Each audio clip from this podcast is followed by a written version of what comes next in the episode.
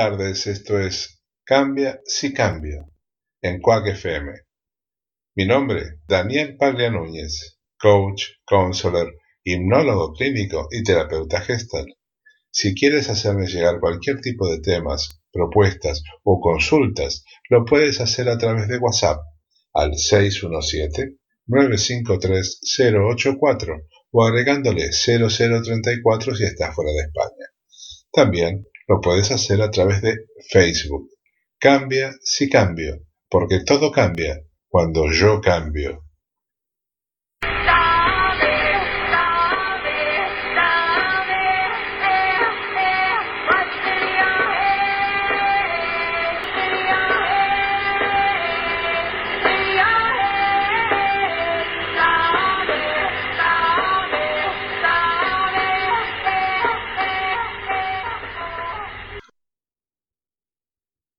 Aquí comienza Cambia si cambio, escuchando a Dolores Orredán en Leisure.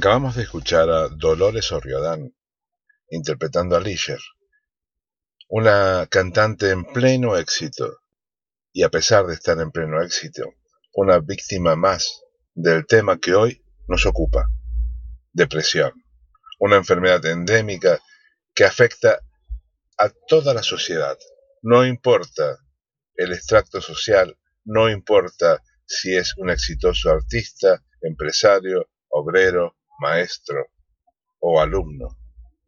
Un estado que puede conducir, en algunos casos, a la muerte. Hablaremos de distintos estados de depresión, de eh, sensaciones, estados y alarmas que debemos tener en cuenta para saber si estamos entrando o cayendo en un estado de depresión. Hoy, en Cambias y Cambio, Depresión, una enfermedad endémica que nos acosa a todos. ¿Nos preocupa realmente la depresión? ¿Sabemos qué es la depresión? Escuchemos al doctor Comillón, que trata de explicarnos cuáles son los síntomas que tenemos que tener en cuenta para saber si estamos o no estamos en un estado depresivo. ¿Qué podemos hacer y por qué no buscamos ayuda? O qué tipo de ayuda debemos buscar. Los domingos a la tardecita se suele acentuar. Quizás uno no tuvo del fin de semana aquello que esperaba, o no lo planificó, lo planificó mal, o no le salió, se le llenó la casa de gente y está trabajando, o se aburrió. Y ahí aparece o se acentúa la depresión, que es el tema del que yo quiero hablarles hoy, de la depresión. Entonces vamos a ver, vamos a ver en la, en la próxima, la depresión hay un desbalance químico Disbalance quiere decir que no, no, están balanceados todos los químicos que, manejan el estado de ánimo el cerebro. Eso puede ser de causa genética o emocional. Uno tiene una emoción, tiene emociones que le, le, hacen daño y entonces eh, eso a su vez le produce un desbalance químico. ¿no? Y entonces eh, ahí es donde depende del tipo que sea, si es genético o si es circunstancial, va a ser la, evolución que puede ser variable. Una persona puede tener una depresión una vez en su vida, tiene, una, depresión y, nunca más. O puede ser crónica. La depresión crónica puede ser una depresión grave, o hay una forma de depresión crónica que es la distimia, la llaman los psiquiatras, y los psiquiatras dicen la distimia es como una depresión, pero suave, pero continua. La persona tiene un tono depresivo es una persona que se queja de la vida, que se queja de lo, que le pasa, que tiene mala onda, que le cuesta sonreír, que le cuesta encontrar placeres. Y, o puede ser también la recurrente. ¿eh? La persona tiene una depresión, se le va, después le puede volver, después se le va, después le puede volver. Y es una enfermedad, que se da la mayoría en mujeres. ¿eh? En todo el mundo se da la mayoría en, mujeres. Hay enfermedades que se dan más en hombres, esta se da más, más en mujeres. Vamos a ver más características. Este es un test que uno puede contestar si es nunca, a menudo, muy frecuente, o muy frecuente. ¿Se ha sentido con poca energía? Eso descartado que usted no tenga anemia o hipotiroidismo o alguna enfermedad, ¿no? ¿Se ha sentido con poca energía? ¿Ha perdido el interés por las cosas? ¿No? Porque una persona puede estar anémica, al mismo tiene interés por las cosas. Acá, en la depresión, la persona perdió interés por las cosas que antes le interesaban. ¿Ha perdido la confianza en sí mismo? Fíjese que es una pregunta interesante esta, ¿no? Entonces, ¿se ha sentido desesperanzado? Eh, la confianza es la capacidad de hacer hoy. Y la esperanza es la capacidad de lo que puede pasar el día de, mañana. ¿Tiene dificultad para concentrarse? ¿Eh? Esa es otra pregunta que tiene que ver con, con la depresión. Y tengo unas más. ¿Le cuesta arrancar ¿Le cuesta arrancar a la mañana? ¿O les cuesta arrancar para hacer alguna cosa? ¿Le cuesta arrancar para, para, tomar decisiones? ¿Está con tristeza o mal humor? Usted reconoce la tristeza o mal humor porque hay unas personas que no la reconocen. No, pero usted está triste, está más malhumorado que, que no tiene como una persona que se malhumora de vez en cuando porque algo le pasó, sino tiene una constante el, el mal humor. ¿Tiene dificultad con el sueño? Esto quiere decir o que duerme más o que duerme menos. Puede ser una persona que tiene somnolencia durante el día o que tenga poco sueño. Siempre le recuerdo, antes de decir que una persona tiene una depresión, hay que descartar que no tenga anemia, hipotiroidismo o alguna otra enfermedad de las que producen estos síntomas. ¿no? Y ha tenido aumento o disminución del apetito. Fíjese que la depresión es una de las cosas que puede facilitar el aumento del apetito produciendo engorde o la pérdida del apetito, ¿eh? los, que dejan de comer por un, por un mal de amores, por ejemplo. ¿no? Vamos a ver la próxima. Acá tenemos. Entonces tenemos, es la, ocasional, que es el, mal de, amores, la melancólica, que es la, eh, depresión más, más seria, y la depresión está enmascarada, que es una persona que en lugar de sentir la depresión, lo que tiene son dolores crónicos o abusa de, sustancias o tiene alteraciones del carácter. Está enmascarada, la persona no se muestra como deprimida, pero se puede mostrar, por ejemplo, como enojada. Es una persona que está todo el tiempo se enoja. Eh, se enoja con las cosas que, que pasa que los demás no se enojan tanto. Y después está la depresión psicótica, que es, son cuadros depresivos que ya forman parte de, los cuadros psiquiátricos más, más graves. ¿no? Pero la mayoría de la gente lo que tiene es la depresión, la depresión ocasional o la depresión enmascarada. La próxima.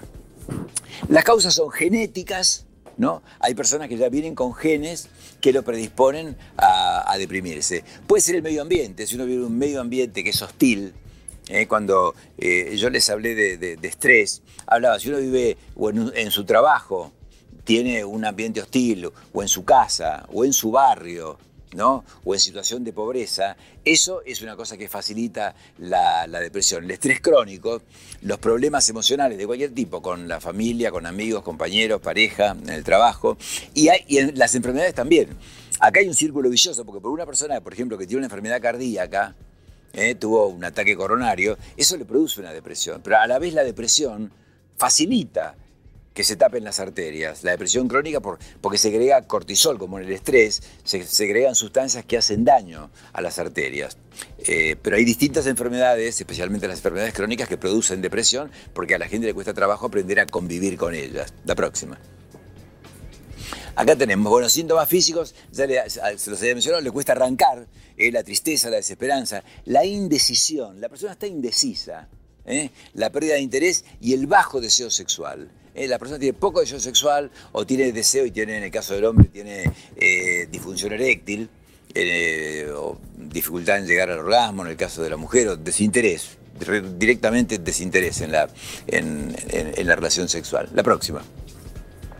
Eh, problemas de concentración, hay mayor cantidad de adicciones, hay poca paciencia y hay que tener cuidado con ideas de muerte o de suicidio. Y acá hay una cosa muy común, que la gente muchas veces dice, aquella persona que, que habla de que, de, que se quiere matar no es la que se va a matar. Y las personas que hablan de que se quiere matar son precisamente las que se van a matar. Y por eso que los, los, los psiquiatras dicen, bueno, si una persona está con ideas de muerte, hay que preguntarle concretamente si tiene ideas, si tiene planes y, empezar a, trabajar sobre ese tema, porque es una persona que está altamente en riesgo. No, no son la mayoría de los que hablan de este tema que no lo van a hacer, sino que la mayoría son los que realmente están en riesgo de, de hacerlo. La próxima. Hay tratamiento para la depresión, pero desafortunadamente no es la mayoría, vamos a ver después lo que se tratan. Hay terapias, distintos tipos de psicoterapia, grupos de apoyo, también la meditación, el yoga, la relajación, el eh, engancharse con actividades, el tomar más sol. Muchas veces el deprimido se mete, en, se mete en la cama, se encierra, cierra las ventanas, cuando el sol es un antidepresivo, como la actividad física es un antidepresivo. Por supuesto hay medicación y en algunos casos ayudan las medicinas alternativas también para la depresión. Pero hoy, hoy por hoy hay medicamentos, hay buenos medicamentos en manos de buenos psiquiatras que ayudan a salir eh, y como en algunos casos es la combinación que la mm, mayor parte de, los profesionales encaran son cambios en el estilo de vida, apoyo psicológico y se considera la medicación que tiene que ser dada, por supuesto, si es una cosa leve, la maneja el clínico, si es una cosa más importante, ya la maneja, la maneja el psiquiatra. ¿no? La próxima. Eh, acá hay algunas recomendaciones. Cuando una persona está deprimida, muchas veces lo que quiere es salir enseguida de la depresión. Y de la depresión no se sale así, rápido, como uno sale de, eh, por ahí de, una infección. ¿no? A veces se tarda y va saliendo, va despegando de a poco. No hay que fijarse metas difíciles, porque uno se frustra más con la meta difícil. Yo que fijarse metas sencillas para hacer cada día que a uno le vayan reforzando la, autoestima. Establecer prioridades, no quería hacer todo junto porque cuando está deprimido no hay energía. Si uno tiene una carga de energía 10 cuando está deprimido, la carga de energía es, mucho menor. Y no esperar demasiado de uno mismo en el corto plazo. Es un tema, un tema importante, no esperar demasiado de uno mismo en el corto plazo. Vamos a ver la próxima. ¿Alguna otra recomendación? Pedir ayuda. Hay muchas personas que están con la depresión y les cuesta trabajo pedir ayuda. ¿no? Entonces ahí es cuando el familiar tiene que ayudar, el familiar, el, allegado, decirle, mira, querés que te pida ahora, querés que te acompañe, ¿no? Hacer actividades que disfrute, ejercicios leves, no apurarse, ya, ya, lo dijimos, y no sucumbir al pensamiento negativo. Hubo alguien que dijo, y ahora no me lo acuerdo, estoy tomando la, la, idea, uno no puede evitar que los pensamientos negativos, los pensamientos negros sobrevuelen la cabeza. Lo que sí puede evitar es que se instalen.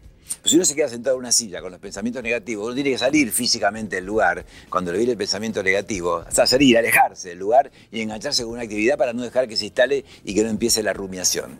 La próxima. Eh, para el 2010, fíjese que va a afectar al 30% de la población, o sea que es eh, la segunda causa de discapacidad, se calcula que va a ser para el 2020. Bueno, el 2010 eh, ya estamos, afecta al 30%. Para el 2020, la segunda causa de discapacidad en la, en, la población. Fíjese que es una causa de discapacidad muy, muy importante, ¿no? La próxima. 120 millones de personas en el mundo 15% de la población, más común se dan de 18 a 44 años. Eh, hoy es la, cuarta causa de discapacidad y va en aumento. Y esto yo quería destacarle, solamente el 25% se trata.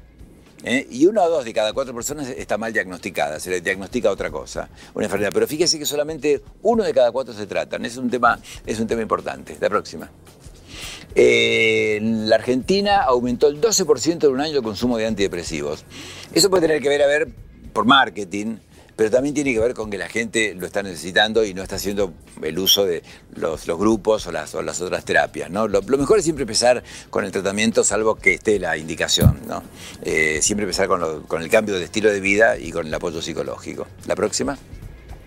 La depresión, bueno, una reflexión es la incapacidad de reconocer la esperanza que depara el futuro. Y ahí una de las cosas que uno hace con, con la persona que está depresiva es asegurarle que va a salir, porque es lo que más necesita escuchar. La persona que está con una depresión, asegurarle que se le va a ir, porque lo que más deprime es pensar que uno va a seguir deprimido, que uno levanta los ojos a la mañana y, dice, bueno, ¿para qué me desperté? ¿no? Entonces una de las cosas que uno debe, los que están alrededor, asegurarle que, que, se le va a ir, y, pero por sobre todas las cosas que tiene que pedir ayuda, que no se tiene que quedar solo, porque la soledad es la peor consejera que uno puede tener. Acabamos de escuchar al doctor Comillot diciendo que uno de los síntomas de la depresión es la tristeza crónica, pero la tristeza también se puede transformar en una inspiración y música. Escuchemos a María Creusa interpretando Tristeza y a continuación un informe realizado por Radio Televisión Española que también nos expone la gravedad de la depresión.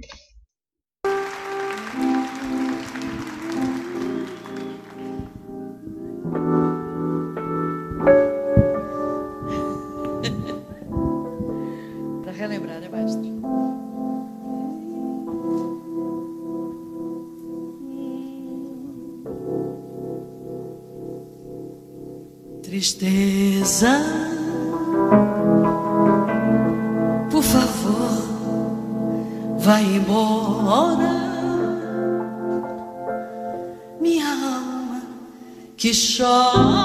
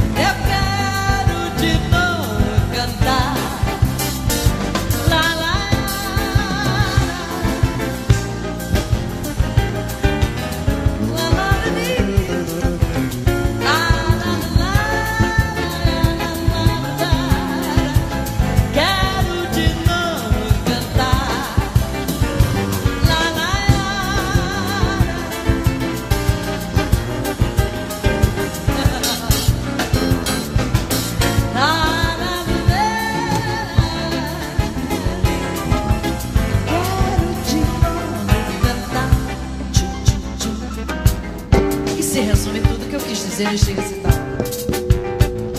Que não existe coisa mais gostosa, mais gratificante do que a música. Para que a gente aqueça a alma. Não é verdade? E lá de cima, maestro? Tristeza, por favor,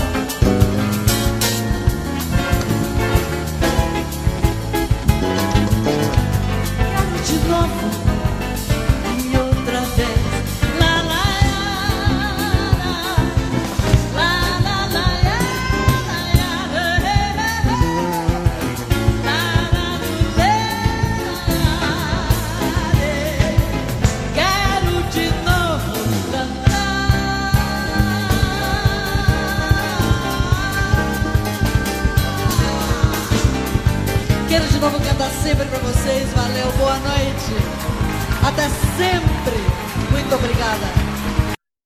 Acabamos de escuchar a María Krause, una artista espectacular con una voz y un eh, nivel de seducción impresionante, pero que junto a Vinicius de Moraes, su pareja de muchos años, ocultaban sus estados de melancolía y depresión detrás de una botella. Oigamos y prestemos atención qué es lo que nos dice eh, Radio Televisión Española en su informe sobre la depresión. La depresión es una enfermedad, como lo es la diabetes, y deteriora notablemente la calidad de vida de las personas que la padecen. Según datos de la Organización Mundial de la Salud, en España afecta a casi 2 millones y medio de personas, en torno al 5% de la población, y se estima que su prevalencia irá en aumento. La OMS calcula que en 2030 será la primera causa de discapacidad en todo el mundo, y aunque se puede dar en personas de todas las edades y condiciones, es mucho más común en las mujeres, doblan al número de hombres que la padecen y también se ha incrementado entre los jóvenes. La tristeza es, eh, es un sentimiento que tenemos todos, igual que la alegría, igual que la rabia, que la ira, que la paciencia, son sentimientos que tenemos todos y que eh, son normales y son reactivos a, a situaciones determinadas. No porque uno tenga sentimientos de tristeza va a llegar a tener una enfermedad tan compleja y tan severa como una depresión. La depresión es una enfermedad que cambia, no solamente nos hace sentirnos tristes, pero va mucho más allá. Nos cambia la manera de pensar. Empezamos a pensar, primero, que yo tengo culpa de todo lo malo que me ocurre. Segundo, que la vida no merece la pena. Afecta nuestra energía. Perdemos el interés por cosas que antes nos hacía ilusión. Y esto no ocurre un día ni dos. Hemos llegado a, por llegar a un acuerdo que esto tiene que ocurrir como mínimo dos semanas. Dificultad para concentrarse y tomar decisiones, problemas de memoria, insomnio, cansancio, cambios en el apetito o ideas sobre la muerte son otros de los síntomas asociados a la depresión, que en todo el mundo afecta a más de 300 millones de personas. A pesar de la cifra, como sucede con la mayoría de trastornos mentales, sigue siendo una enfermedad estigmatizada. El pasado mes de septiembre, la publicación del informe titulado ¿Qué saben los españoles de la depresión? mostró que casi la mitad de los ciudadanos opinan que se puede fingir. Un porcentaje similar la relaciona con debilidad de carácter y para 6 de cada 10 es fruto de una personalidad inestable. La encuesta revela además que son muchos quienes la confunden con la tristeza que podemos experimentar ante ciertas situaciones adversas. Basta con pensar cuántas veces hemos oído eso de estoy depre para darnos cuenta de hasta qué punto se ha banalizado el término. Es algo que preocupa a médicos, psicólogos y psiquiatras porque por un lado medicaliza las emociones negativas cuando en realidad estar triste es normal y no hace falta fármacos para anular ese sentimiento. Y por otro, porque esa trivialización añade más sufrimiento a quienes sí padecen la enfermedad. Los especialistas nos recuerdan que las personas con depresión se sienten responsables de su situación, no entienden exactamente qué les pasa, se avergüenzan y eso a menudo hace que no busquen ayuda ni tratamiento. Por eso es fundamental el apoyo del entorno y hay que tener claro que hacer reproche, restar la importancia o frases del tipo anímate, pon de tu parte, sal y distráete no ayudan. Al contrario, minimizan el problema y generan más malestar porque se exige al paciente un esfuerzo que no se siente capaz de llevar a cabo. Es que cómo me van a entender si yo a mí mismo no me entiendo, si yo aunque me quiero levantar de la cama no tengo ganas, si yo aunque quiero ir al trabajo no tengo ganas, si yo aunque quiero jugar con mis hijos no puedo, si yo no lo sé explicar cómo lo van a entender. Y los familiares en principio lo entienden mal porque es alguien que parece que no quiere hacer las cosas, que, ha perdido el interés, que no disfruta, que está muy apático. Te cuesta muchísimo salir del pozo porque además las frases típicas que te dicen en la calle, anímate, no pasa nada, no mujer, esto nada, esto sal y, y distráete. Mira, oye, cuando uno tiene una depresión no tiene ganas ni de salir ni de distraerse. El paciente se siente avergonzado por tener esa enfermedad se siente culpable. ¿no? Entonces ahí es donde tenemos que entrar nosotros a explicar eh, que es una enfermedad. Podemos hablar de la depresión como hablamos de la diabetes. ¿no? Una enfermedad como la depresión que afecta a un órgano, como es el cerebro, igual que la diabetes afecta a otros órganos. Y como cualquier otra enfermedad, la depresión también requiere de un tratamiento para que el paciente se cure y tan importantes son los fármacos como la terapia psicológica. Según el último informe de la Agencia Española de Medicamentos y Productos Sanitarios, entre los años 2000 y 2013 el consumo de antidepresivos se triplicó en nuestro país, algo que se explica tanto por el aumento de la incidencia de este tipo de trastorno mental como por la mayor detección de casos por parte de los médicos de atención primaria. Ante esto hay que recordar que de la depresión se sale. Es importante hablar de ella, derribar los mitos y tratarla, porque en los casos más graves puede conducir al suicidio. Ambos informes que hemos escuchado concuerdan en que la tristeza es uno de los síntomas más importantes de la depresión. ¿Y cómo combatir ese síntoma? Pues con una sonrisa y un toque de humor. Escuchemos Candonga de los colectiveros, interpretado por Lelutier. El famoso compositor Johann Sebastian Mastropiero,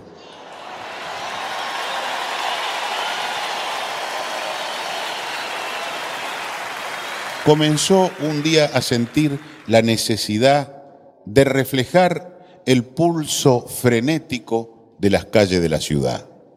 Entonces se lanzó sobre el pentagrama para componer una milonga y le salió un candombe. De esta unión involuntaria de candombe y milonga nació un nuevo género musical, la candonga. Lelutier interpretan a continuación de Johann Sebastian Mastropiero la candonga opus 28, candonga de los colectiveros.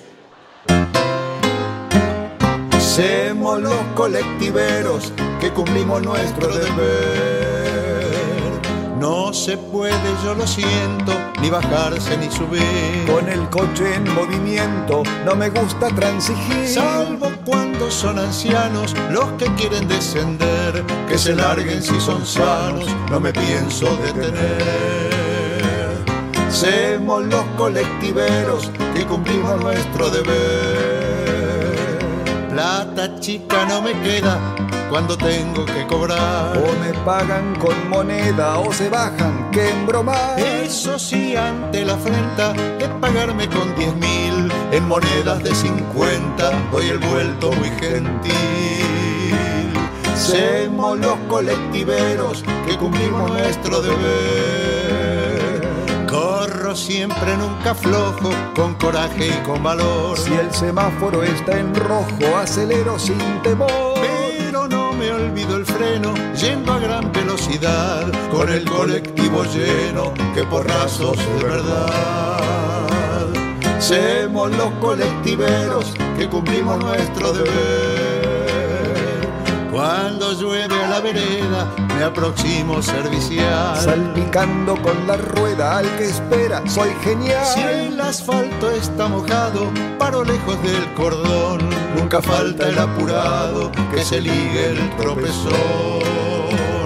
Semos los colectiveros que cumplimos nuestro deber. Semos los colectiveros que cumplimos nuestro deber. Todo consejo es válido. Hemos hablado de lo que le hace al cuerpo, hemos escuchado al doctor Cormillot, el informe de Radio Televisión Española. ¿Qué hacemos con el estrés? ¿Qué hacemos con el miedo que nos frena, que nos, nos hace sentir tan mal y transformamos un nivel de estrés en una profunda tristeza y luego en una depresión? Es muy difícil aconsejar. Indudablemente hay que asistir al médico y solicitar en primera instancia ayuda médica. Los psicofármacos normalmente lo que hacen es eh, permitir que la persona continúe hacia adelante. Es como si empatillaran una situación para que uno subsanar cada una de las cosas que lo frena y, y bueno, y vivir. Pero hay que encontrar la raíz de ese miedo, el por qué. Creo que lo más importante es una ayuda emocional, el indagar profundamente cuál es la raíz de ese miedo, por qué me siento tan, tan mal, ¿Por qué estoy tan preocupado? ¿Por qué estoy tan angustiado? ¿Qué es lo que cuáles son los fantasmas que a mí me están atormentando el día a día? ¿Por qué le tengo miedo al día de mañana? ¿Por qué creo que me voy a quedar sin trabajo? ¿Por qué no creo en mí? Eso creo que es lo fundamental, encontrar la base y la raíz de aquello que no me permite creer en mí mismo. Y al no creer en mí, indudablemente, es muy difícil que tenga el valor de enfrentar las cosas. Indudablemente, por más que tenga personas que me digan, tú vales, tú puedes, no te preocupes, no es para tanto. ¿De qué me sirve si yo no creo en mí? Es un viaje en una sola dirección, es un viaje de encontrarme a mí mismo, indagar, ver cuáles son las raíces de ese miedo, cuáles son los mandatos que no estoy cumpliendo y por eso me siento defraudado. ¿Por qué creo que si me quedo sin trabajo, el mundo se acabó. En realidad es una oportunidad para probarme a mí mismo y desde, desde el micrófono, desde la silla del médico, del psiquiatra, escuchar que, bueno, no es para tanto, ¿por qué no cambias de idea, de vida, de formas? Son palabras. Y creo que las palabras, cuando uno está deprimido, no alcanzan. Es un viaje de sensaciones y debo cambiar esas sensaciones por sensaciones reales y positivas. Creo que eso es lo fundamental. Y aquí la verdad. El trabajo que hace la terapia gestal justamente es la confrontación de uno, el encontrar cómo llegar a uno mismo, cómo hacerse del valor necesario, utilizar el pasado como elemento de información, no como freno ver qué es lo que me está molestando de ese pasado y que no creo que no puedo solucionar, darme cuenta de él, ver que son fantasmas más grandes de lo que realmente son. Es como el miedo al dentista, para dar un ejemplo. Siempre es mucho peor la sala de espera que cuando uno se sienta en el sillón. O como algunos pacientes me han dicho, y pero si voy al médico y me dice que tengo cáncer. Claro, no va al médico, no le dice que tiene cáncer, pero en su mente, aun cuando no lo tenga, ya lo está sufriendo.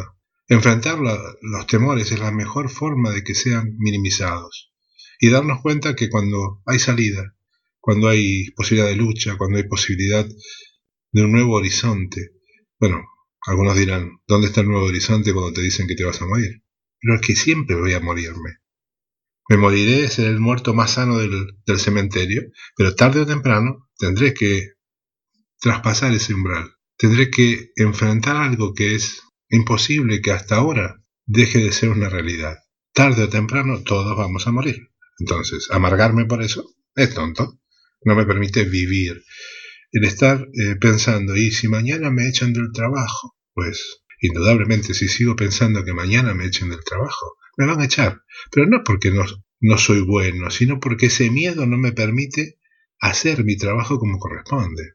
Dejo de ser útil a la sociedad, dejo de ser útil a mí. Y si, si me quedo solo, ¿qué va a ser de mí? No, no, yo no soporto la soledad. Me siento solo y, solo no me, no me permito salir a la calle porque claro, nadie me mira, nadie me ve. Es que estás solo. Siempre estamos solos. Cuando no nos queremos a nosotros mismos. Cuando no nos enfrentamos a nuestra propia imagen. La soledad es terrible, sí, porque la soledad nace en mi corazón, no en el entorno. Cuando yo siento que estoy solo, es porque no estoy bien conmigo. Cuando yo estoy bien conmigo, dejo de estar solo y puedo disfrutar de la compañía de los demás. Esa es la gran diferencia en cada uno de los, de los hechos. El, darme, el darse, el darme cuenta, es enfrentar esos temores desde una realidad. Ver que ese temor no es más que eso, un fantasma, y que en el momento en que le pongo un poco de luz a ese fantasma, el fantasma desaparece, como en las películas. Soy yo el que los genera y soy yo el que los puede vencer. Sí, necesito ayuda. Necesito a alguien que me acompañe en ese camino, que me confronte aquellos fantasmas que yo mismo creo y las respuestas que yo también me doy. Es la única forma de poder salir adelante, aparte de la ayuda médica primaria. ¿no? Hay personas que dicen, no, no, yo estoy mal, estoy triste, voy al médico. El médico me da una pastillita y me siento mucho mejor. Sí, piensas vivir toda la vida con la pastillita. La pastilla te ayuda. El médico es imposible que no nos atienda. Tiene que atendernos primero un médico, ya sea en primera instancia, ya sea un psiquiatra. Pero después viene mi trabajo, no el del médico. No puedo dejar al médico toda la labor, porque entonces en realidad me estoy engañando.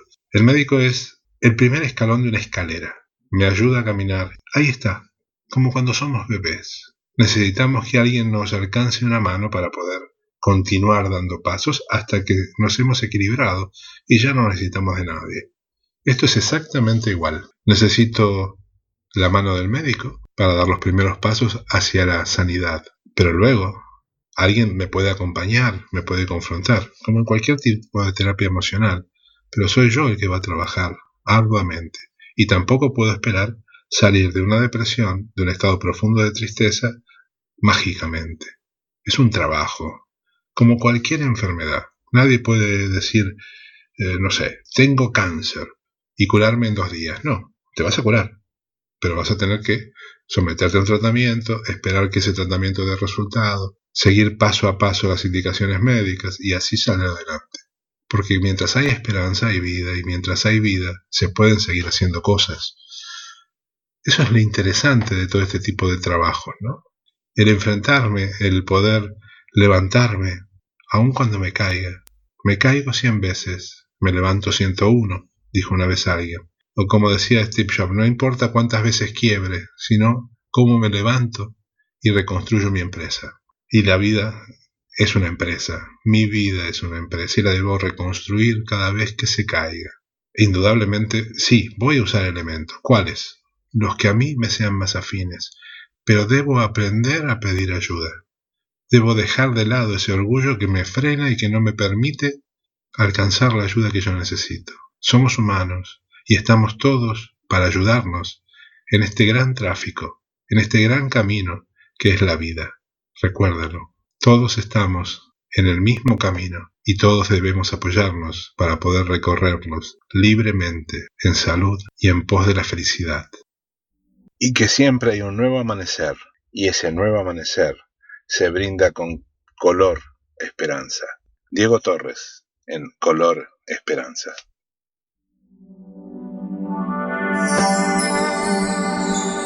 Sé que hay en tus ojos con solo mirar estás cansado de andar y de andar y camina girando siempre en un Sé que las ventanas se pueden abrir, cambiar el aire depende de ti, te ayudará, vale la pena una vez más saber que se puede, querer que se pueda quitarse los miedos, sacarlos afuera, pintarse la cara,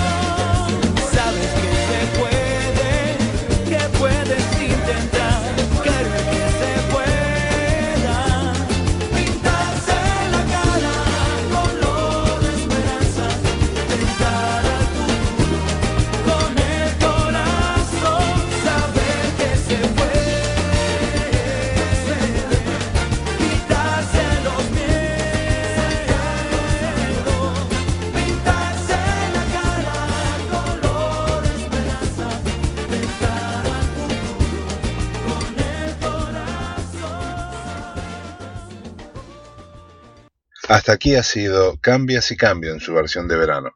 No dejen de enviarme sus consultas, proponer temas o cualquier duda que tengan a través de WhatsApp al 617-953-084 o agregándole 0034 si están fuera de España.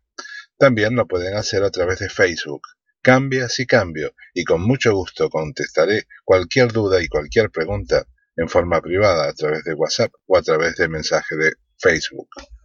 Hemos escuchado en el programa de hoy a Dolores Orredán en Leisure, María Creusa en Tristeza, Candonga del colectivero Le Luthier, Diego Torres en Color Esperanza, y me despido con la Filarmónica de Viena, dirigida por Leonard Bernstein, interpretando el adagio de la Sinfonía número 5. Hasta el próximo miércoles. En Cambia si cambio. Sean felices.